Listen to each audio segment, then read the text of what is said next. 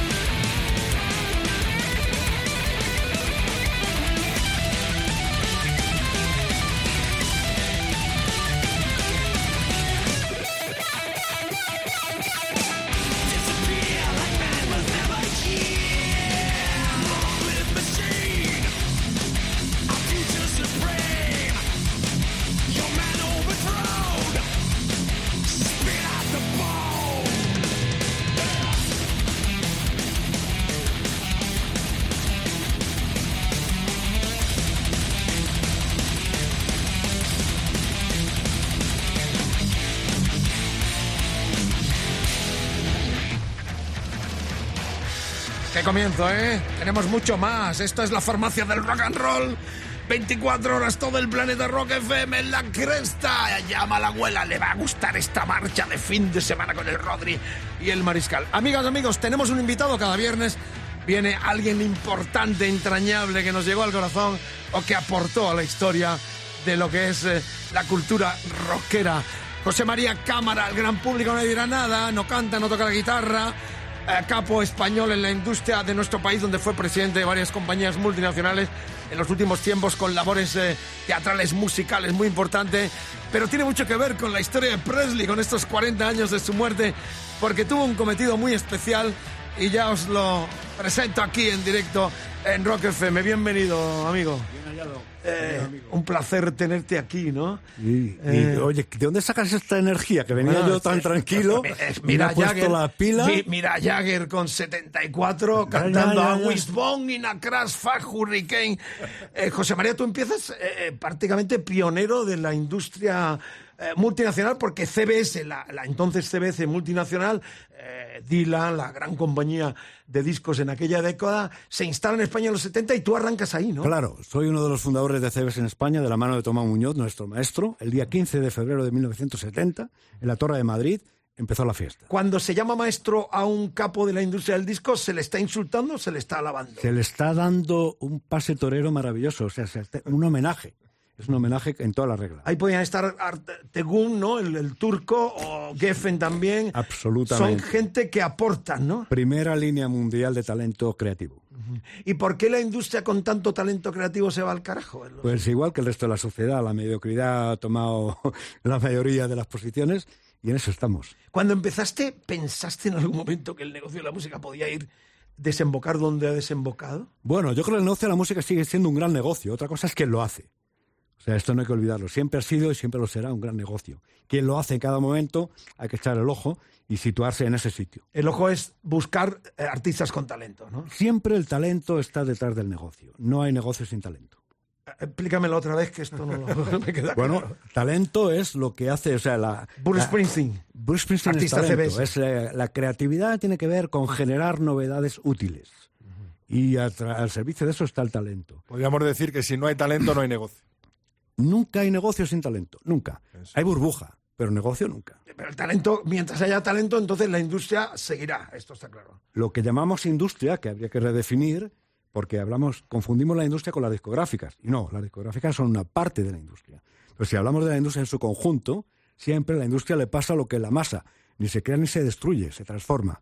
Entonces apliquemos este principio físico, tan poco discutible, al mundo de la industria y veremos que el negocio sigue siendo un gran negocio, pero no siempre lo hacen los mismos, cambia de manos. Bien, ¿y por qué los artistas os llaman chorro, chorizos, siempre los de la industria? Bueno, a mí no me lo han llamado nunca, o sea que debe ser a que se lo haya merecido. Pero bueno, siempre hablan, claro, no a la cara de los grandes ejecutivos como tú, pero trabajas a José María que siempre se han quejado de lo mismo. Pues que que le robabais la cartera. que vayan al juzgado, que es donde se dicen estas cosas, o que lo digan a la cara, y si no, que se callen. Que se callen eh, o, o que, que Claro, pongan. claro no, no vale, en las fantasmadas estas, "Ah, es que son unos chorros, no, no, esto no vale. Si usted cree que hay alguien que le está levantando la cartera, defiéndase, y si no, cállese. Pero eh, un disco Claro. costaba uno y se vendía por 20. ¿Eso te concorda, con, con qué Eso- concordaba? Eso, eso son simplezas como la copa un pino. Vamos a ver. El- una cosa es que en una época la industria puede haber eh, sido eh, sujeto de oligopolio, ¿eh? en el momento en el que se concentran en la mano de cinco grandes mu- compañías multinacionales el poder eh, mundial de dar acceso al talento y grabarlo y tal y cual. Y en ese caso, es, como siempre sucede con los excesos de poder, seguro que hay abusos del poder y ahí tanto la comunidad creativa como los consumidores se sienten agredidos por la industria. Y de ahí viene ese odio sarraceno, que no saben cuál es el origen. ¿Eh? Es de una etapa en la cual Lo ha dicho con odio. hay un cierto, los un cierto oligopolio. No, no, no, no, yo los amo, ellos lo saben. Un cierto oligopolio que, mal ejercido por parte de la industria, se traduce en el error de abuso de poder. Y el abuso de poder siempre mm, conduce a un mal camino. Así que esa es la historia. Un platillazo, José María Cámara, una lección máster en Rock FM con uno de los grandes de la industria del disco en nuestro país con trascendencia internacional. Eh, ¿Es verdad que tú echaste a Rosendo de RCA porque cantaba como un burro y tocaba la guitarra como un elefante? Ni en broma. ¿Cómo ibas ya a echar al gran Rosendo de ningún lado? Al contrario, lo venero de donde quiera que esté. Sí, ¿no? Absolutamente. Es una leyenda urbana, ¿no? Es la gran leyenda urbana del rock en esta ciudad, en este país. Qué grande. Saludos, Bueno, Rosendo, querido. Eh, José María está aquí porque, qué lindo, ¿no? Porque que- yo quería traerle, pero ha dado la casualidad, me, me acordaba que es el 40 aniversario, y yo recordé que en algún momento determinado, cuando tú terminas en, en BMG, ¿no? Ariola o, o En era? BMG hay una etapa en la que cual yo doy por terminada mi etapa en Ariola, en BMG, porque creo que lo he hecho todo, y me quiero ir y no me dejan irme, porque tenía un largo contrato. Y entonces, en la discusión de por qué me quiero ir, pongo como ejemplo lo mal que lo hacía la compañía con un legado como el Elvis, Presley. que en ese momento Elvis Presley colgaba de, las, de los eh, retrovisores de los coches, se había convertido en una caricatura Como los perros, ¿no? como Sí, los perros. Y era nuestra responsabilidad el que aquello estuviera sucediendo a base de abusar sistemáticamente de Elvis porque hacíamos reediciones una detrás de otra sin mayor cuidado. Entonces aquella forma de explotar el mito a mí me tenía absolutamente encabronado. Y cuando trasladé esta queja a la presidencia mundial me dijeron, hombre, ahora entendemos por qué te quieres ir. Y me dijeron, mira, tú que eres un poco bocazas, si crees que esto tiene arreglo, ven y lo arreglas tú. A, a Nueva York, a ver, a. Nueva York. Dije, trato hecho, pero cuando vaya y lo arregle, quedo en libertad de hacer lo que quiera. Pero si te vas a quedar aquí, venga, vente para Nueva York. Y me fui para Nueva York, estuve durante un año como vicepresidente mundial de estrategia.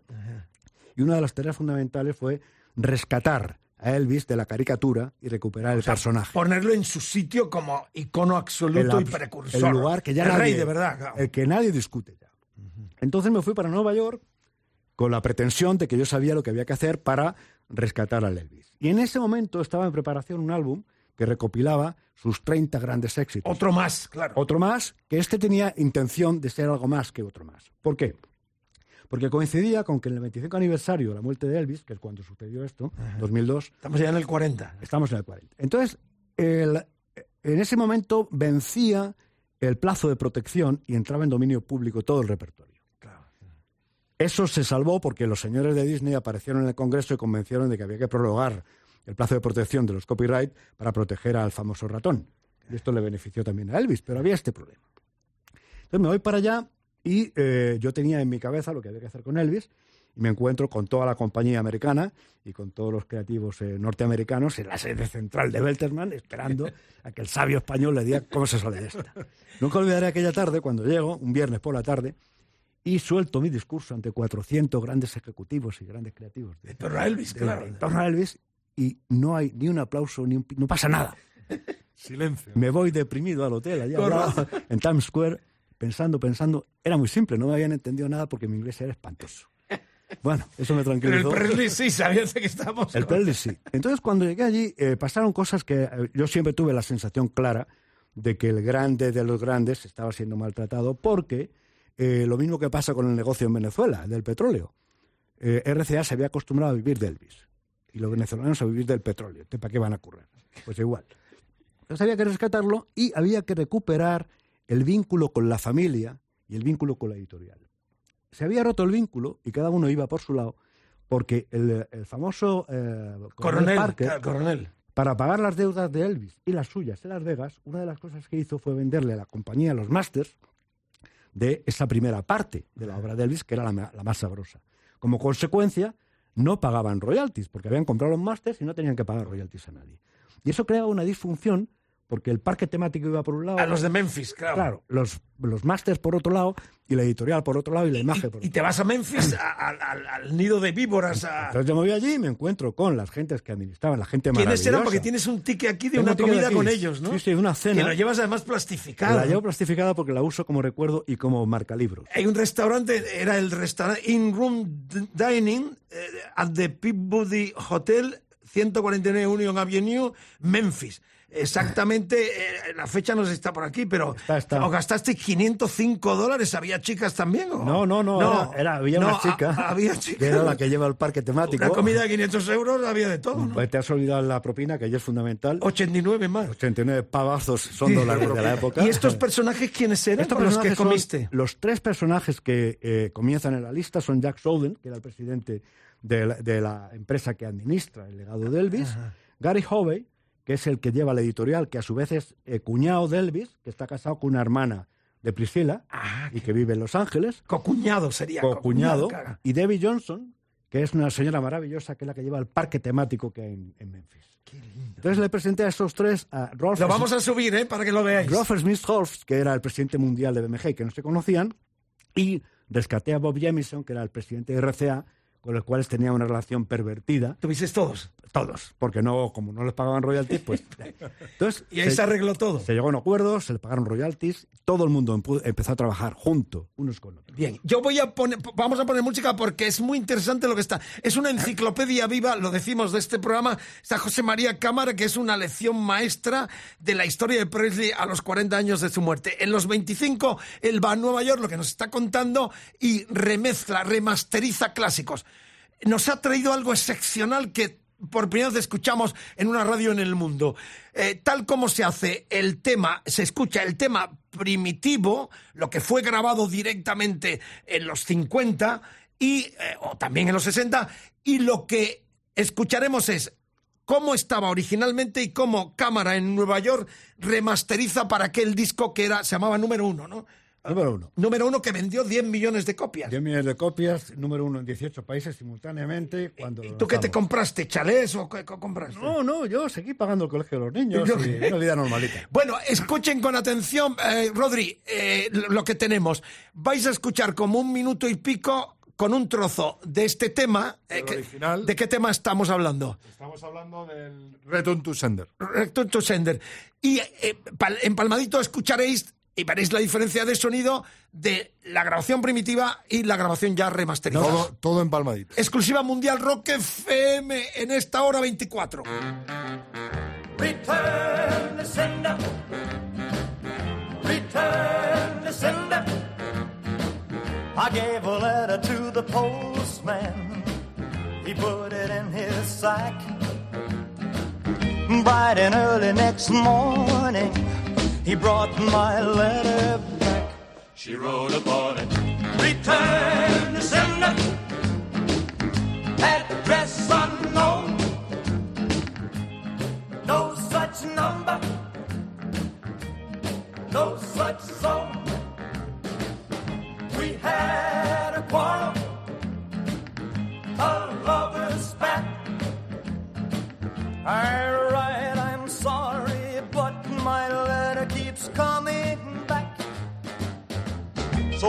Dropped it in the mailbox as in a special deed. Bright and early next morning, it came right back to me. She wrote upon it. returned to sender.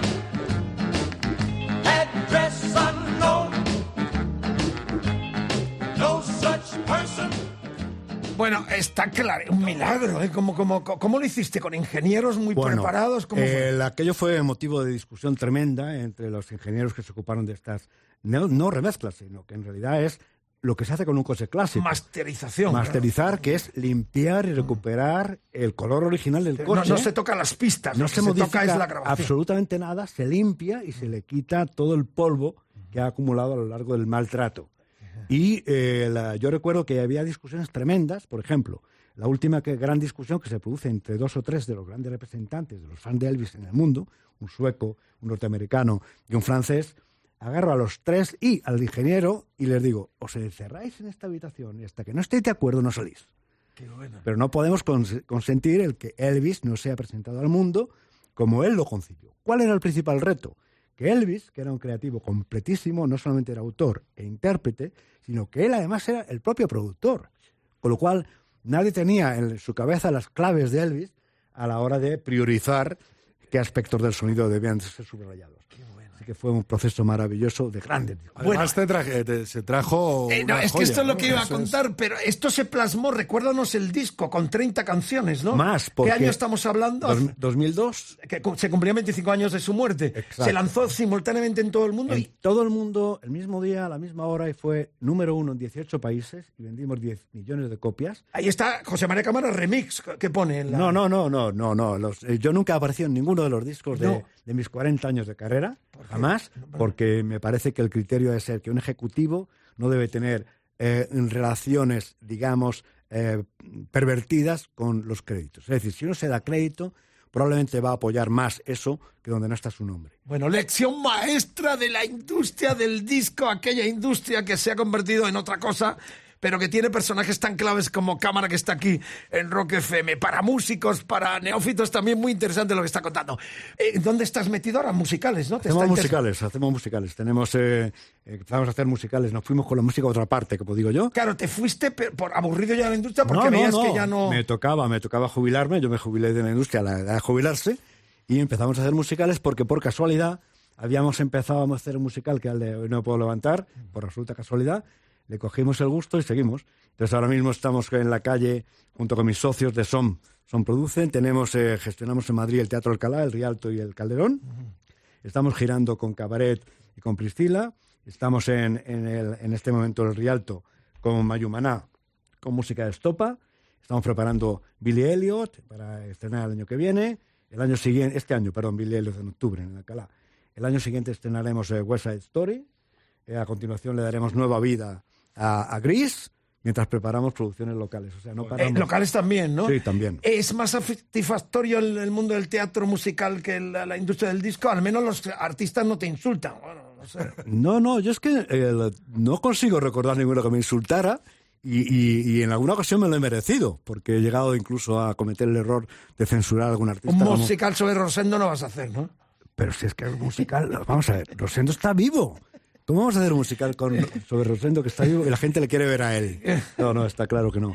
El- de todas formas, yo sí sigo pensando que hay por ahí un musical pendiente, que es el, digamos, el enfrentamiento entre el rock y el pop, que, eh, que fue como debería haberse resuelto, perdón, el mundo de la movida. 70 y 80, claro. lo 70 y que fue. 80. Y no se resolvió así, sino que de repente, cuando el rock había hecho el trabajo sucio, llegaron los pijos, se subieron a la terraza la y se a y, y yo creo que eso sigue pendiente. Eso me Bueno, suena de algo de oírlo cada noche aquí al señor Vicente. La movida, lo he hecho muchas veces, es la mejor película que hizo ah, Almodóvar y que nunca filmó. O sea, copiando al gran Andy Warhol con la movida neoyorquina de finales de los 60. Es un blues absoluto, ah, incoherente, o sea, maravilloso, divertido. Yo produje Caca y Luz, mi admiración absoluta para los chicos que dieron otra vuelta eh, de tuerca a la historia. Pero es verdad que hay una injusticia total en estos últimos tiempos con llenazos de asfalto, de estas bandas que están llenando de ñu, lo de la Plaza de Toros de las Ventas en septiembre, 15.000 personas hasta arriba. Está por fin eh, esta gente teniendo el lugar que se merece. Pero de eso hablaremos otro día, porque vamos a terminar con uno de los temazos que tú remasterizas para ese disco. ¿Todavía se puede conseguir este disco o ya está fuera de catálogo? no, no, este disco está en catálogo y por cierto, en este disco, una casualidad magnífica hizo que tuviéramos un número uno más que los Beatles, que fue el A Little Less Conversation, que fue la consecuencia. Yo me di cuenta cuando llegué a Nueva York que cuando nada más aterrizar dije, creo que me he metido en un lío y que efectivamente soy un bocazas. Pero la casualidad hizo que yo llegué en febrero y en el mismo febrero me llaman los colegas de Londres, oye mira, que tenemos una llamada de la gente de Nike que está muy interesada en incorporar un tema que es el de... el Los zapatilleros. eh, lo- sí, sí. A su campaña mundial para promover el campeonato de fútbol del mundo en eh, Corea y en Japón. Y automáticamente yo dije, nos ha tocado la lotería, porque estos señores sí hacen investigación de mercados. Estos señores no se meten en un jardín de estos sin que haya mirado bien que el mundo quiere Elvis. Ese día supe que íbamos a conseguir lo que pretendíamos. Efectivamente, llegamos a un acuerdo y lo metieron como banda sonora de su anuncio, anuncio maravilloso, al que le metieron 80 millones de dólares de publicidad en el mundo. Y ahí sobrepasasteis a los Beatles. Y ahí ese fue número uno, esta canción fue número uno, que jamás lo había sido, en medio planeta, con lo cual tuvimos un número uno más que los Beatles. 31, eh, 31 number ones, one more than the Beatles. Y hay que decir además que en paralelo los de Nike habían creado en Internet, ya en aquella época Internet era muy potente, un, ah, una, ah, ¿cómo era? una competición paralela en la cual se veía dentro de una jaula cómo jugaban al fútbol en clave americana. Es decir, solamente había una regla, el primer gol gana. Os invito a recuperéis eso para que veáis cómo Eric Cantona tira la bola dentro de la jaula. El francés, ¿no? francés, famosísimo, yo me acuerdo. Cantona, ¿eh? Tira la bola dentro de la jaula para que se peleen los mejores futbolistas del planeta que van desapareciendo. Y Presley El cantando en el de- Y Presley cantando Little Conversation. Eso fue la Bueno, diferencia. José María, no sé si terminamos con esto o vamos a escuchar el Tenemos, Burning tenemos, Love, ¿no? tenemos el Barney Love para despedir. Bueno, documento excepcional exclusivo, recomiéndalo. Estarán en los podcasts también de nuestro programa, la hora 24 de Rock FM con José María Cámara, que nos ha dado una exclusiva mundial. Esto es radio, esto es FM, esto es Rock FM en todo el planeta más allá. Presley remasterizado por José María Cámara en este 25 aniversario de su muerte, cuando nosotros estamos conmemorando este año eh, 2017 los 40 años del auténtico rey, si lo ponemos junto a Chuck Berry. Ahí está sonando.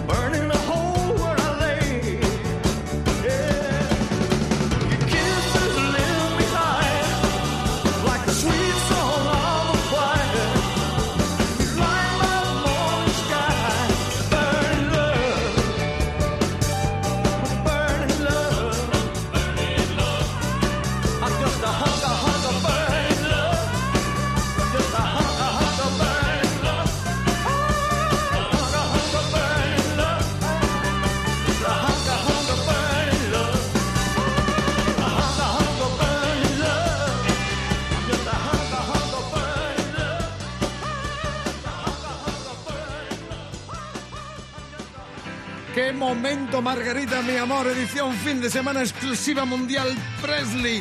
Documento excepcional de rey a rey, porque el que viene y ha ocupado esta semana el lugar, el podium de disco de la semana es el gran Bruce Springsteen, otro de los hombres que marcaron en letra de platino la historia del rock and roll. Su disco doble de River del 80, el disco más popularizado en todo el planeta del auténtico jefazo del rock and roll americano desde New Jersey, The River, ha sido protagonista a lo largo de este fin de semana. Y naturalmente terminamos con el tema que dio título genérico a ese gran álbum del gran Bruce Springsteen en Rock FM, The River.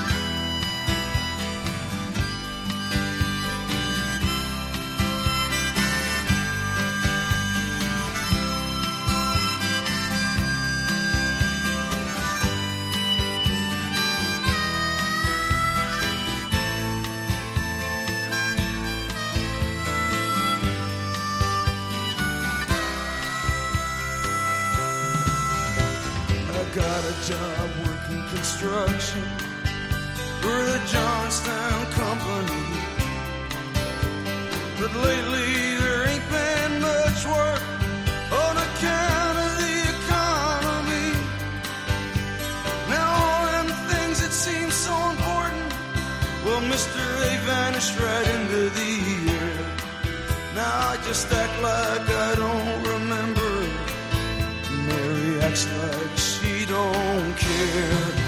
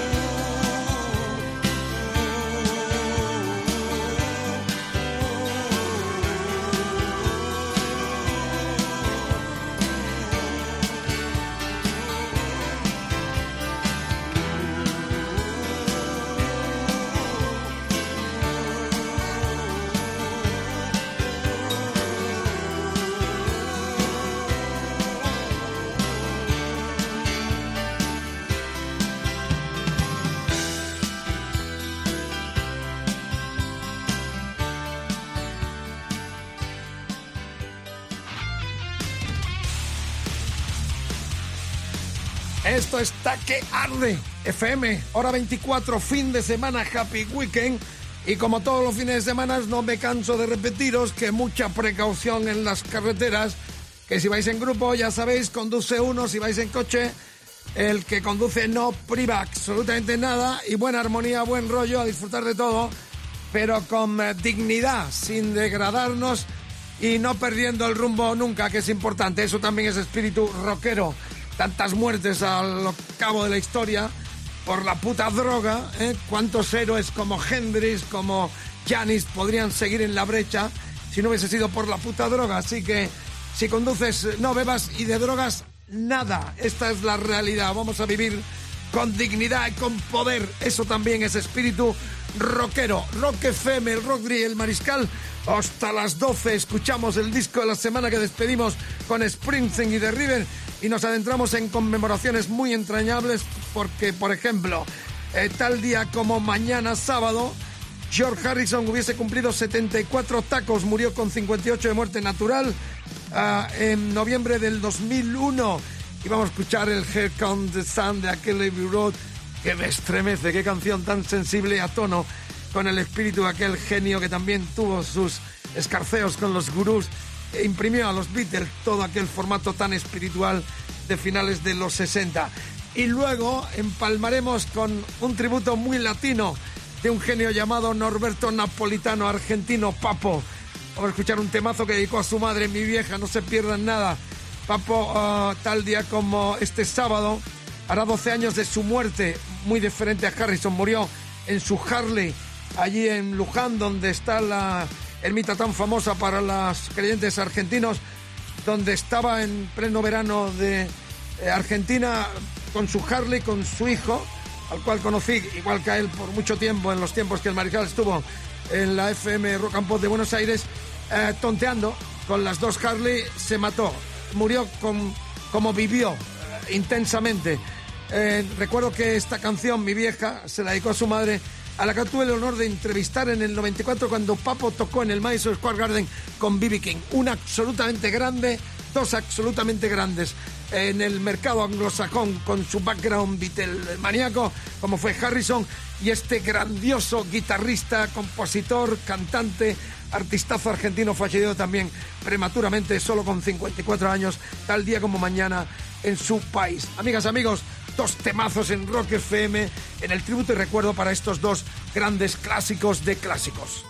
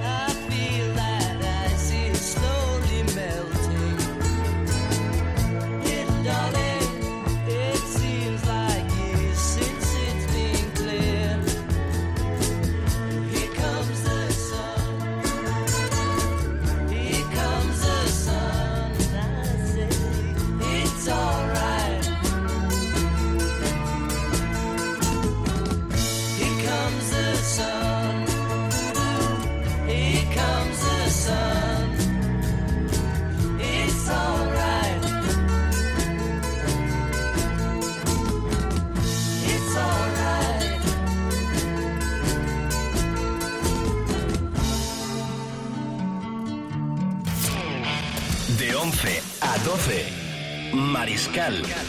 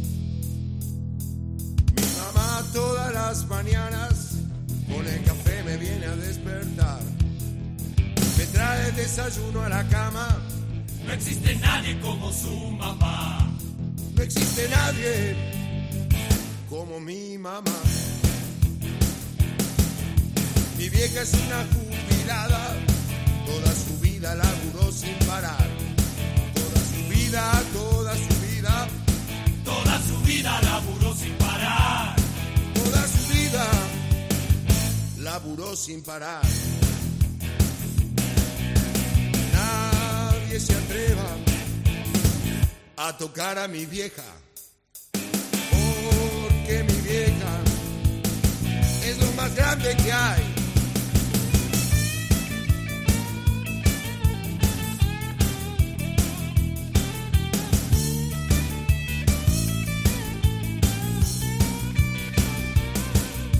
Mi vieja va a la plaza con pancartas, con las pancartas que yo mismo le armé. Ella protesta porque ya está harta De que le afanen una y otra vez. de que la afanen una y otra vez.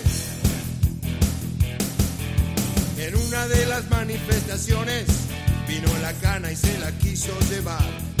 Por reclamar lo que le corresponde, Se vuelve loco, los quiere matar. me vuelvo loco y los quiero matar. Nadie se atreva a tocar a mi vieja. Oh, que mi vieja es lo más grande que hay. Nadie se atreva a tocar a mi vieja. Oh, que mi vieja es lo más grande que hay. Ay.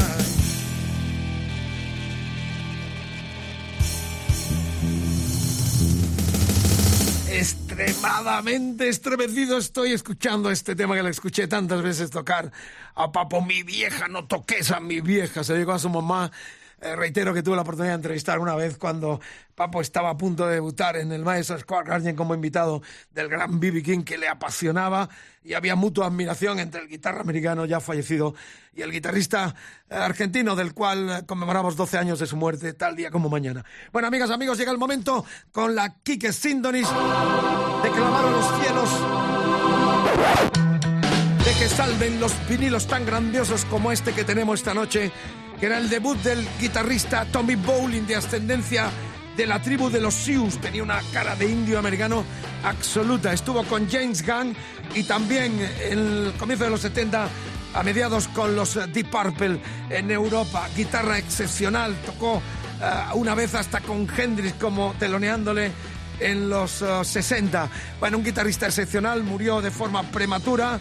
Exactamente, eh, él tuvo una carrera corta, brillantísima, muy recordado, muy desconocido para el gran público. Por eso hemos rescatado este teaser que fue el primer eh, disco que lo tengo aquí hasta con una pegatina. Es el disco americano que pone Tommy Bowling, guitarrista de Deep Purple. En aquel momento los Purple estaban en la plena cresta y aprovecharon para poner esa pegatina que estáis viendo en la foto que estamos colgando de este teaser que es nuestro disco a salvar y clamar a los cielos de que se ha salvado en el recuerdo con el gran guitarrista americano ah, Tommy Bowling sonando ya vinilo puro vinilo Dios lo salve el plato gira tocamos la aguja le damos al play y ahí está Tommy Bowling en su disco de debut teaser en el recuerdo que Dios lo guarde y lo salve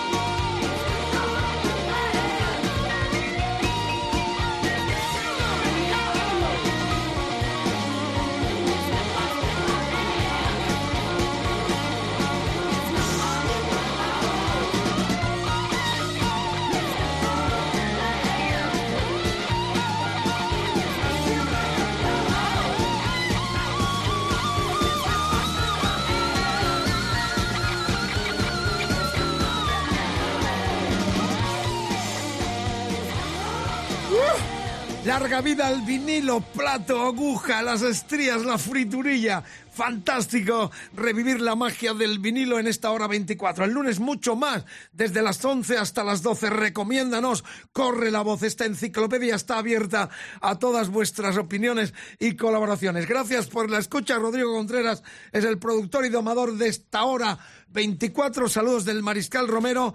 Quiero recordarte al final, bueno, murió solo con 25 años. Tommy Bowling, el cual hemos clamado al cielo para que rescate este su disco en solitario teaser después de haber trabajado con Deep Purple y los James Gunn americanos. Nació en el 51 en Sioux City, tenía una pinta de indio total y murió en el diciembre de 1976, solo con 25 años. Otra joya espectacular que podía haber sido y tenido una carrera muy brillante a lo largo de los años. Bueno, recordemos que el día 31 de marzo nos vamos a Nueva York con dos oyentes. A cumplir el último sueño americano. El último sueño americano y ver en directo una de las más grandes bandas que dio el rock latinoamericano en ese mestizaje tan especial, tan santanero de nuestras propias culturas, de tantos países donde se hablan millones de personas nuestra lengua, maravillosa lengua castellana. Larga vida al rock en el idioma de Cervantes, el 31, Nueva York, ahí abajo en el Bajo Manhattan, uno de los grandes templos mundiales del rock en vivo como es el Madison Square Garden. Entra ya rockfm.fm y ahí tienes todas las bases para entrar en este último sueño americano de ver el 31 de marzo en Nueva York a los fabulosos Cadillac. Nos vamos con talento emergente de aquí, con otro Happy Weekend. Feliz fin de semana. No tenemos que aprender en portugués como vecinos en marroquí, que son nuestros vecinos, en alemán, cartofen,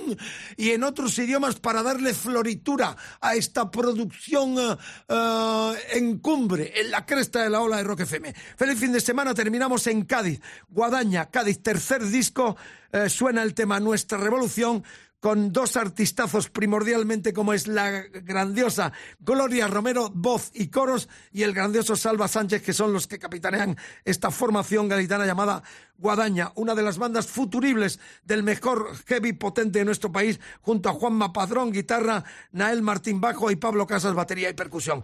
Con los gaditanos Guadaña terminamos esta edición fin de semana de la hora 24 de Rock FM. Si conduces, ¿qué? Eso. La fiesta empezó, nuestra revolución.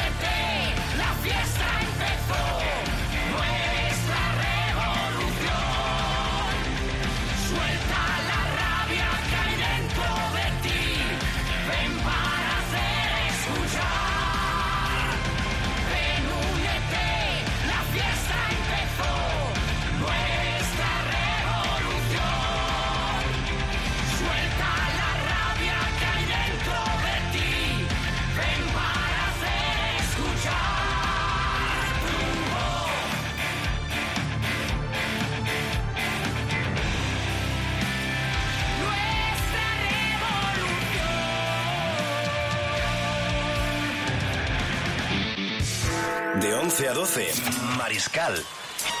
En Rock FM.